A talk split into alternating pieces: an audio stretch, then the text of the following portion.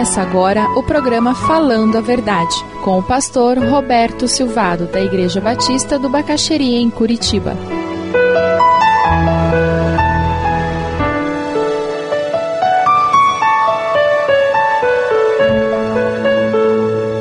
Primeiro aos Coríntios, capítulo 11, a partir do versículo 23. Qual o significado da mesa do Senhor, da ceia do Senhor? A igreja de Jesus, salva pelo sangue de Jesus, povo de Deus no presente, ao celebrar a ceia do Senhor, está dizendo: Nós vivemos debaixo da nova aliança. É por isso que você não separa o sábado na semana para adorar a Deus. É por isso que você não traz um cordeirinho quando vem para a igreja. Você não traz um saco de farinha. É por isso que nós não temos altares aqui, porque nós não estamos mais naqueles dias nós vivemos o tempo da nova aliança, porque o Cordeiro de Deus, que tira todo o pecado do mundo, já foi sacrificado, e o sacrifício de Cristo na cruz é suficiente. Amém. E é por isso que nós não temos que sacrificar mais nenhum cordeiro, é por isso que não precisamos derramar mais sangue, porque o sangue de Cristo derramado na cruz é suficiente. Amém. Quando nós celebramos a ceia do Senhor, nós celebramos essa realidade, nós celebramos essa realidade com alegria no coração e junto com os nossos irmãos, porque a fé cristã é uma fé comunitária, a ceia é a confirmação da comunhão do Pai Celeste com a sua família. Povo de Deus, família de Deus, pessoas como você, pessoas que descobriram que vale a pena seguir Jesus. Senão elas não estariam aqui, mas elas estão aqui porque elas descobriram que vale a pena, vale a pena fazer parte da família de Deus. E é por isso que quando nós pegamos os elementos e nos lembramos dessa realidade presente, de que eu sou salvo e eu tenho uma família comigo, eu tenho pessoas que me amam porque Deus me ama, eu tenho pessoas ao meu redor que eu amo porque Deus as ama. Quando nós celebramos a ceia do Senhor, nós celebramos a presença do Senhor no povo do Senhor. Um comentarista faz uma afirmação muito interessante quando ele diz que Deus não está presente na ceia, no pão e no vinho, mas no seu povo, enquanto se reúne para partir o pão e beber o cálice. O Espírito Santo de Deus está aqui. E ele é a presença do Deus Todo-Poderoso nesse ambiente e mais, muito mais do que exteriormente, a presença interior do Deus Todo-Poderoso nos nossos corações, no mais íntimo do nosso ser. É isso que faz com que a celebração da ceia do Senhor tenha tanto significado. A ceia do Senhor é supremamente um ato corporativo, uma refeição em família é um corpo participando juntos de um ato memorial. É um símbolo. O pão, o cálice. Eu tenho um símbolo na minha mão. Você tem um símbolo na sua mão? É a aliança. Essa aliança não é a Ede. Essa aliança não é nem a aliança com que eu me casei. Não foi a aliança que estava no casamento e o pastor orou sobre a aliança. Não foi. Seu símbolo. A aliança do casamento foi parar na mão de ladrão e deve ter sido derretida, porque foi, nós fomos assaltados no Rio de Janeiro. E o ladrão levou as alianças do casamento. E depois eu perdi a aliança do casamento. Aí nós fizemos bodas de prata, nós compramos uma aliança nova. Mas sabe por que a gente pode mudar de aliança assim? Porque elas não têm nenhum valor em si mesmas, além do ouro. O valor está no que elas simbolizam. E é por isso que eu faço questão de ter uma aliança. Porque eu quero que todos saibam que tem alguém na minha vida que é tão importante que eu fiz um pacto com essa pessoa, um pacto de vida. E com a ajuda de Deus, nós vamos construir um relacionamento. Pegue a sua carteira. Se você está de bolsa, pegue a sua bolsa. Pegue a sua bolsa. Mulheres, abram a bolsa com cuidado, devagar. Bolsa de mulher, a gente nunca sabe o que sai lá de dentro.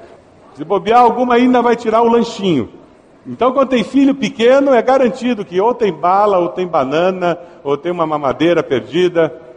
Pegue na sua carteira a sua carteira de motorista ou a sua carteira de identidade. Onde é que ela está? O que, que é isso?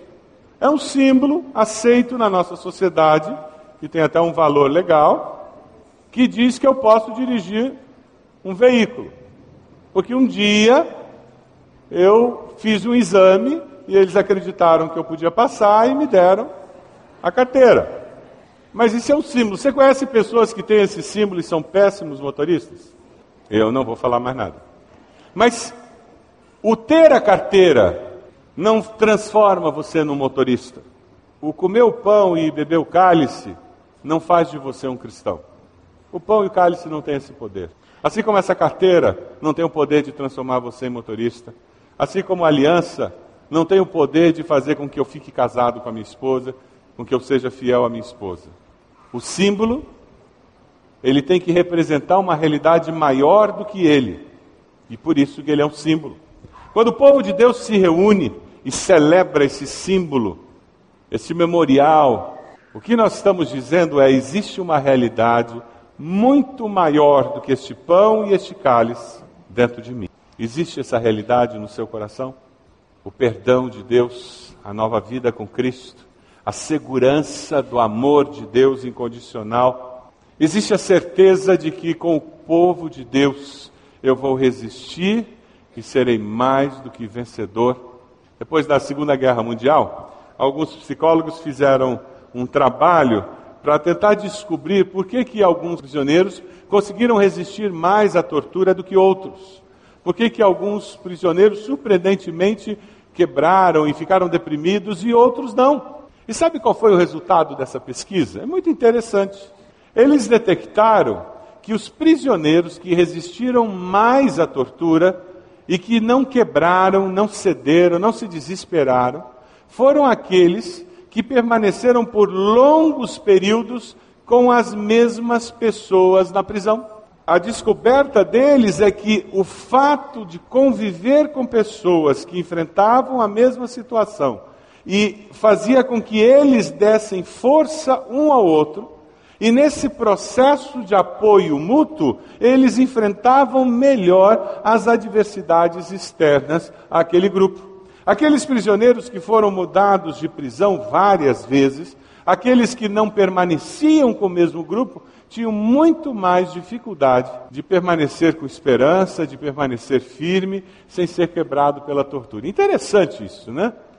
Aí quando a gente pensa em que nós não somos deste mundo, nós estamos de passagem. Pedro diz que nós somos peregrinos. E quando nós pensamos que ao estarmos de passagem por esse mundo e temos uma cultura que é diferente da cultura desse mundo, nós enfrentamos perseguições, adversidades, dificuldades nessa vida, aí nós entendemos o porquê que Jesus inventou essa história chamada igreja. Para que nós possamos permanecer firmes para que nesse período, antes de chegarmos à nossa terra, onde atravessarmos o rio e chegarmos na eternidade, para que nesse período que se chama vida, nós possamos permanecer firmes, inabaláveis, convictos, coerentes, consistentes, nós precisamos uns dos outros. Eu preciso de você. Como nós precisamos uns dos outros? Amar a Cristo é amar o seu povo. Amar a Cristo é amar o seu amar a Cristo é amar o seu povo. E o apóstolo Paulo termina no versículo 26 dizendo: Nós vamos anunciar a morte do Senhor até quando?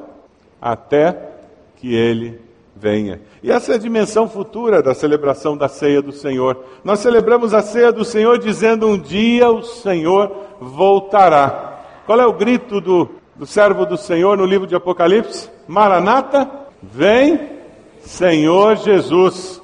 Maranata, vem Senhor Jesus. Eu faço parte da nova aliança. Eu sou peregrino, eu estou de passagem. E enquanto eu estou de passagem, eu olho para frente e digo: Senhor, está na hora.